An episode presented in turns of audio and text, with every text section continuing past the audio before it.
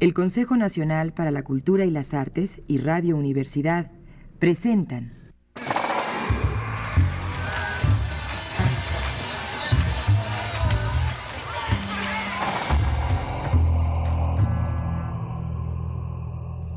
Mi nombre es Nathaniel Corey. He practicado el psicoanálisis durante más de 50 años. Soy autor de un libro y de varias monografías publicadas en periódicos dedicados a ese tipo de conocimientos. Me gané con mi trabajo una reputación de persona seria e íntegra que me temo ponga en duda este relato. Recibí a Amos Piper. Su hermana, la señorita Piper, me adelantó el problema que él tenía. Mientras Piper, Amos Piper, descansaba en una habitación contigua a la consulta. Parecía ser víctima de terribles alucinaciones, visiones que se apoderaban de él cada vez que cerraba los ojos o bajaba los párpados, mientras estaba despierto y en sueños mientras dormía. En lo general, sin embargo, le esclavizaba el terror de no cerrar los ojos para no ver aquello que sugería su mente subconsciente, algo espantoso y aterrador, ligado estrechamente a sus sueños.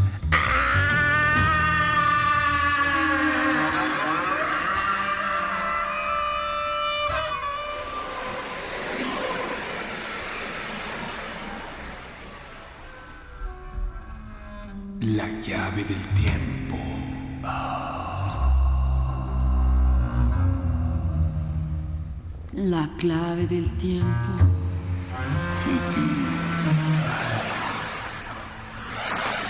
La nave del tiempo.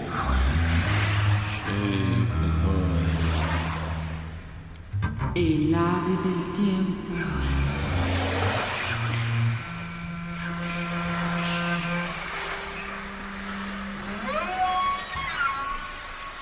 La sombra fuera del espacio. Howard Phillips Lovecraft. Segunda parte.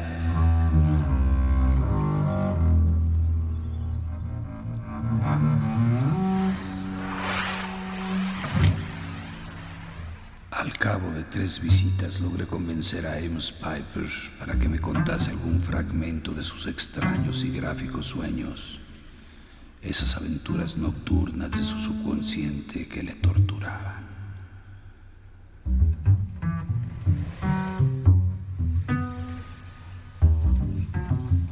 Se parecían mucho unos a otros en esencia. No existía una fase de transición entre el momento de estar despierto y el momento de estar dormido. Pero a la luz de la enfermedad de Piper, eran desafiadoramente significativos. El más común de ellos repetía un lugar. Esto con algunas variaciones ocurría repetidamente en la secuencia que Piper me expuso. Escucharán enseguida una grabación de su propio relato del sueño que se repetía.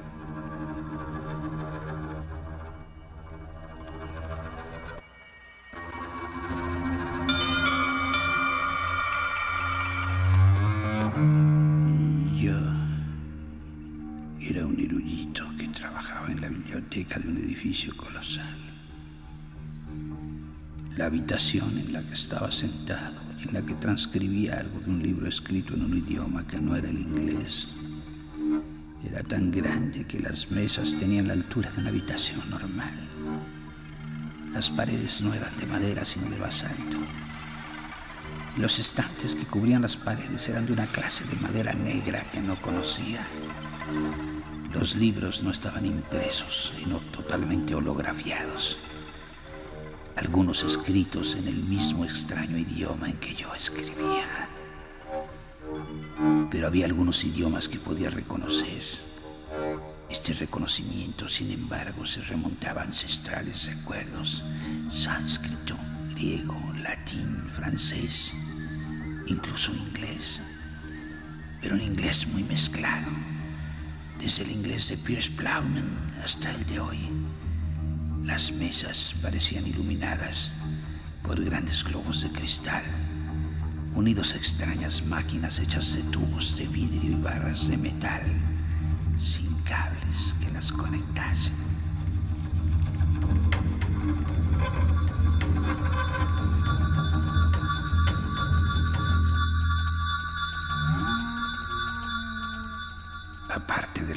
En los estantes, el lugar daba la impresión de un austero vacío.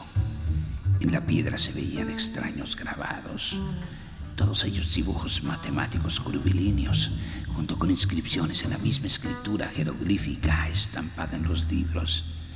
La mampostería era megalítica. En bloques convexos se encajaban las hiladas cóncavas que descansaban en ellos.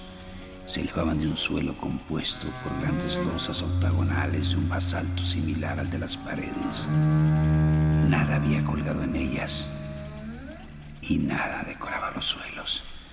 Las estanterías iban desde el suelo hasta el techo y entre las paredes solamente había las mesas en las que trabajábamos de pie, pues no había nada ante nuestra vista que se pareciese a una silla, ni tampoco sentía necesidad de sentarme naturalmente.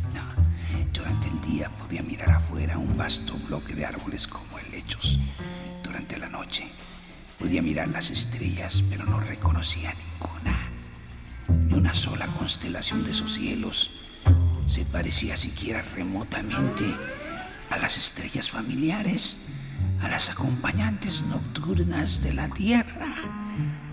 Ninguna, ni una sola constelación de esos cielos parecía siquiera remotamente a las estrellas familiares, a las acompañantes nocturnas de la Tierra.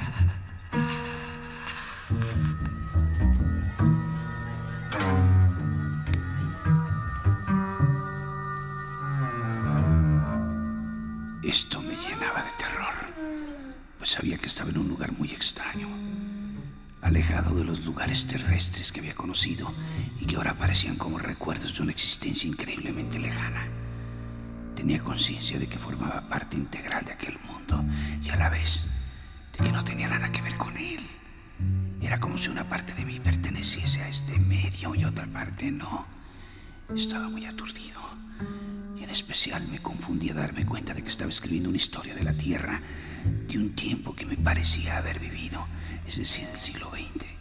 Estaba transcribiéndola en sus detalles más nimios, como si fuese para estudiarla, pero no sabía con qué propósito.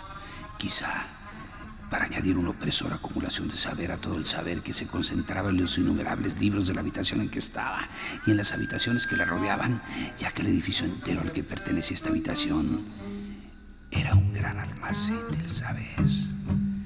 Tampoco era el único. Por las conversaciones oídas en torno a mí, sabía que había otros más lejanos y que en ellos había otros escribanos como nosotros, con tareas similares, y que el trabajo que realizábamos era vital para el retorno de la gran raza la gran raza, la gran raza, la gran raza, la gran raza, raza, raza, la gran raza, la raza a la que pertenecíamos, a los lugares de los universos. Durante una vez hacía mucho estuvo nuestro hogar, hasta que la guerra con los primordiales nos obligó a huir.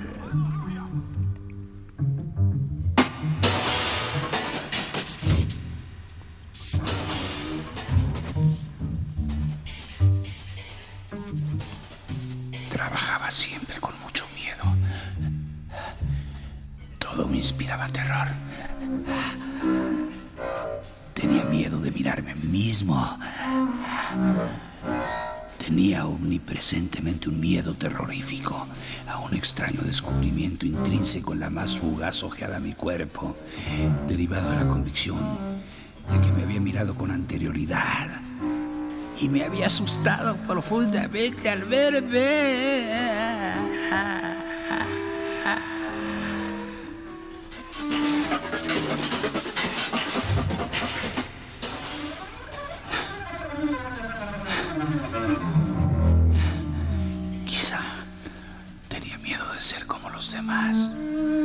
Puesto que mis compañeros que me rodeaban eran todos iguales.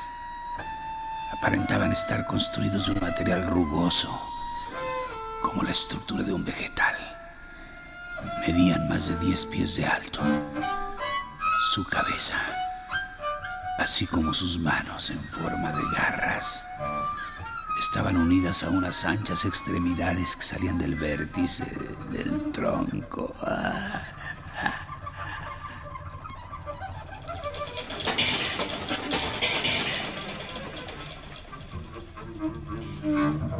Caminaban merced a la expansión y contracción de la capa viscosa que formaba su base. Y aunque no hablaban un lenguaje reconocible, podía entender los sonidos que emitían. Pues en mi sueño me había instruido en ese idioma desde el momento en que llegué a aquel lugar.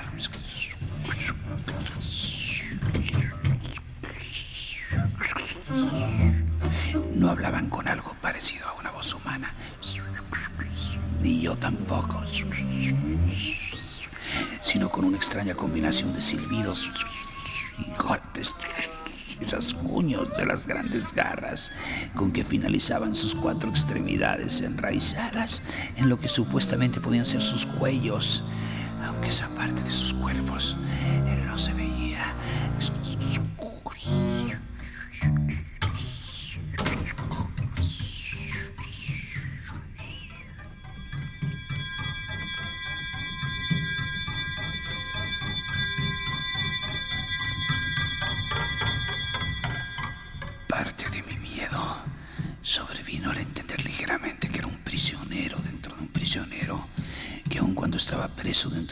Similar a los que me rodeaban, este cuerpo a su vez estaba preso dentro de la gran biblioteca. Buscaba en vano cosas que me fueran familiares. Nada de lo que allí había me recordaba la tierra que había conocido desde la niñez y todo indicaba que nos encontrábamos en un punto lejano del espacio.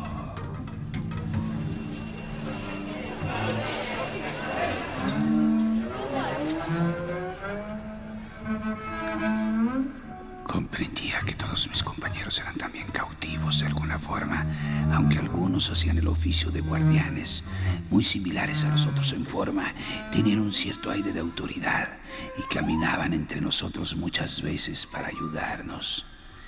Estos guardianes no amenazaban, sino que se comportaban de un modo cortés y a la vez firme. Aunque nuestros guardianes no tenían por qué hablarnos, uno de ellos actuaba sin ningún género de restricciones. Era evidentemente el instructor. Se movía entre nosotros con más soltura que los demás. Y me di cuenta que incluso los otros guardianes eran diferentes a él. Esto no se debía exclusivamente al hecho de que fuera instructor, sino también a que les habían condenado a muerte. Porque la gran raza no estaba aún preparada para moverse. Y el cuerpo en que habitaba estaba destinado a morir antes de que tuviese lugar El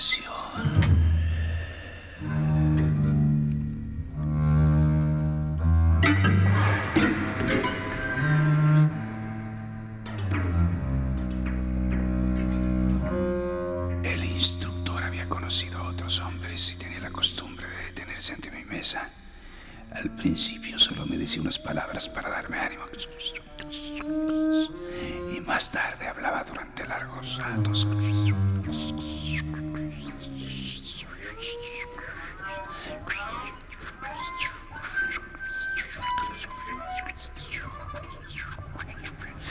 Él supe que la gran raza había existido en la Tierra y en otros planetas de nuestro universo, así como de otros universos, billones de años antes de que se escribiese la historia. Los troncos rugosos que les daban la apariencia actual los habían ocupado hacía solo algunos siglos y estaban lejos de ser su propia forma, que se asemejaba más a un rayo de luz, pues eran una raza de mentes libres, capaces de invadir cualquier cuerpo y de desplazar la mente que lo habitaba anteriormente.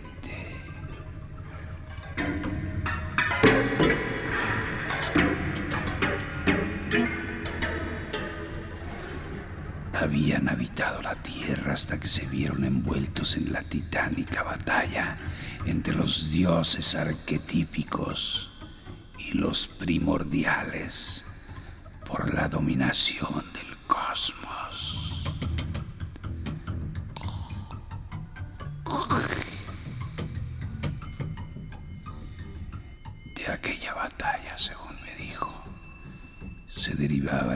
del mito cristiano para la humanidad, pues las mentes simples de los hombres primitivos habían concebido sus recuerdos ancestrales como una batalla entre el bien y el mal.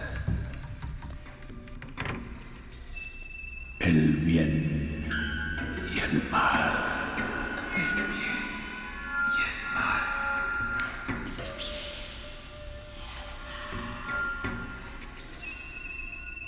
Desde la Tierra la gran raza escapó al espacio.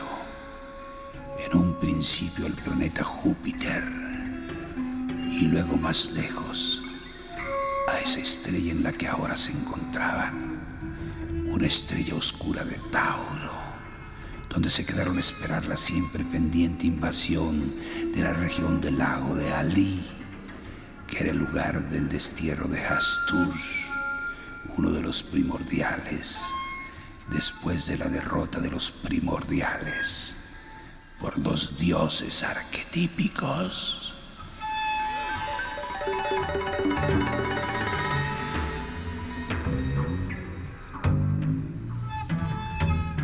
Pero ahora su estrella agonizaba y se estaban preparando para una migración masiva a otra estrella, ya fuese hacia adelante o hacia atrás en el tiempo y para ocupar los cuerpos de otras criaturas de vida más larga que los troncos rugosos, donde ahora se alejaban.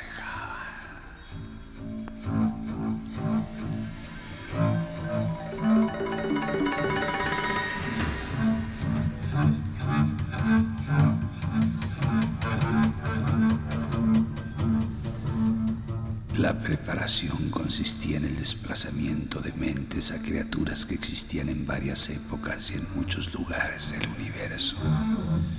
Había entre mis compañeros, afirmó mi instructor, no solo hombres árboles de Venus, sino también miembros de la raza medio vegetal de la Antártica Paleógena. No solo representantes de la gran raza inca del Perú, sino también miembros de la raza de hombres que vivirían la era postatómica de la Tierra, horriblemente alterados por las mutaciones causadas por el desprendimiento de materiales radioactivos de las bombas de hidrógeno y cobalto de las guerras atómicas. No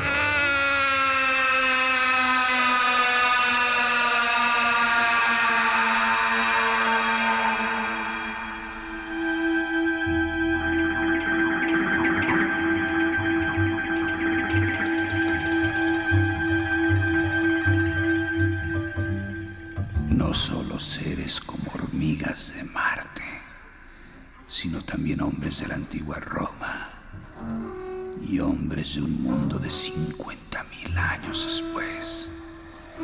Había muchos más de todas las razas, de todos los tipos de vida, de mundos que conocía y de mundos separados de mi tiempo por miles y miles de años. Era así porque la gran raza podía viajar cuando lo deseaba en el tiempo y en el espacio.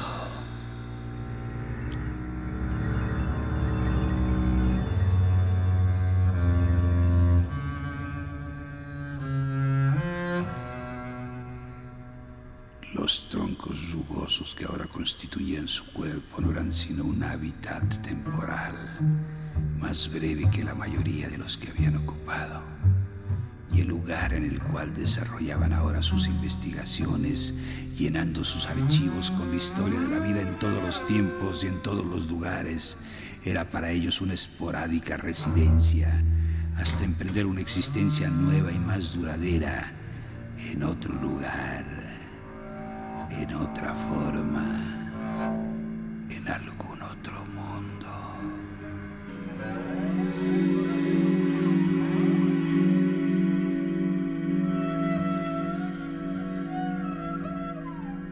Todos los que trabajábamos en la gran biblioteca les ayudábamos a recopilar datos, puesto que cada uno de nosotros escribía la historia de su propio tiempo con el envío de sus miembros al vacío sideral, la gran raza podía ver por sí misma cómo era la vida en otros tiempos y lugares y conocerla a través de los seres que en ese determinado momento vivían allí, porque de estos eran las mentes que habían sido enviadas para ocupar el lugar de los miembros ausentes de la gran raza hasta el momento en que se hallasen preparados para volver.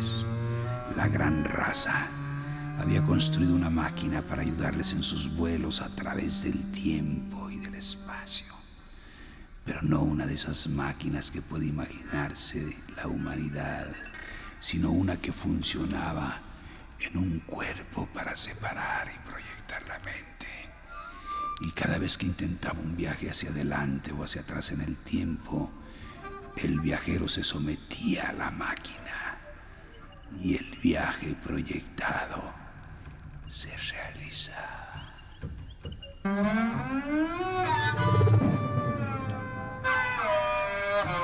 Así se trasladaban sin traba alguna donde quiera que dirigieran sus migraciones en masa. Todo lo accesorio, los aviones, los inventos, incluso la gran biblioteca se dejaría atrás la gran raza empezaría a construir su civilización, siempre esperando escapar de la destrucción que vendría cuando los primordiales, el gran Astur,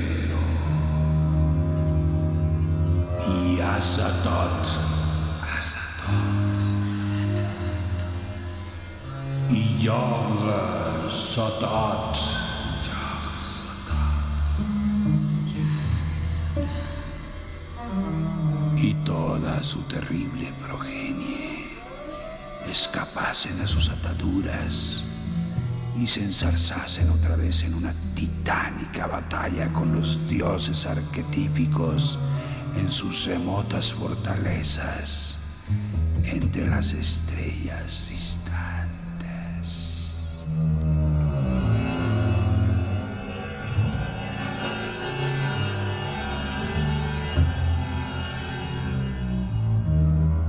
Este era el sueño más corriente de Piper. De hecho, era probable que no se tratase de un sueño seguido en el sentido de que se desarrollase en la misma ocasión, sino de uno que se repetía con detalles añadidos, hasta llegar a la versión final que había expuesto y que a él le parecía un mismo sueño repetido, cuando en realidad había sido una acumulación de diversas situaciones.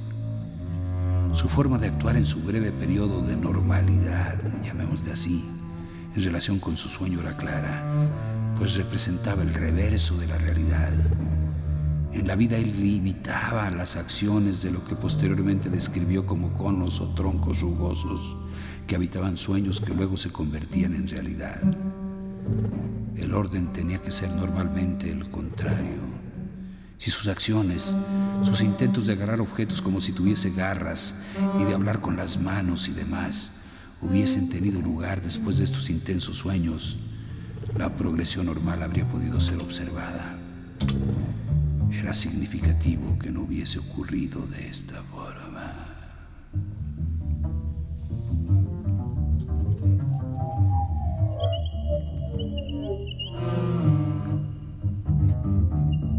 Un segundo sueño parecía ser una simple continuación del primero.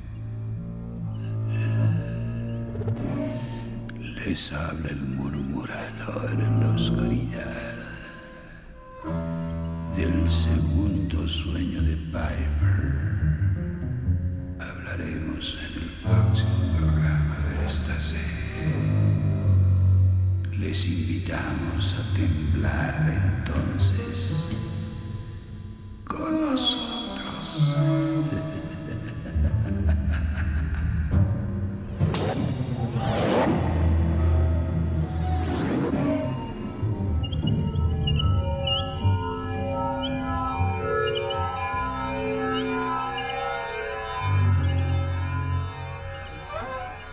El Consejo Nacional para la Cultura y las Artes y Radio Universidad presentaron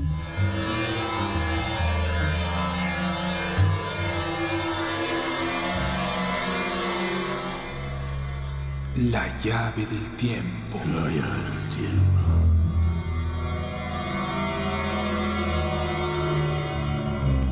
La clave del tiempo.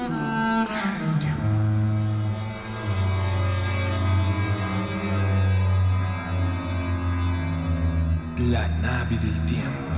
Nave del tiempo. Barco a la vista.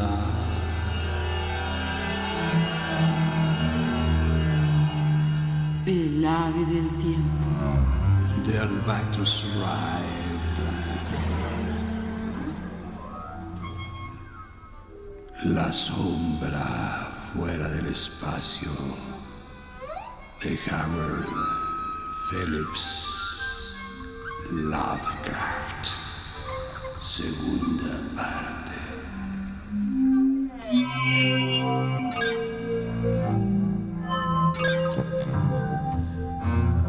Narración, producción y dirección, Juan López Moctezuma.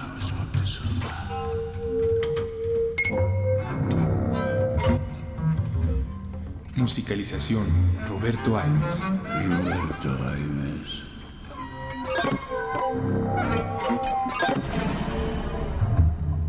Realización técnica, Carlos Montaño. Carlos Montaño.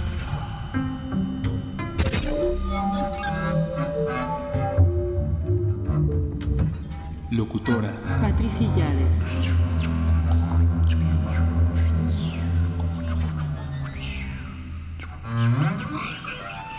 Locutor, Homero Bazán Loncha.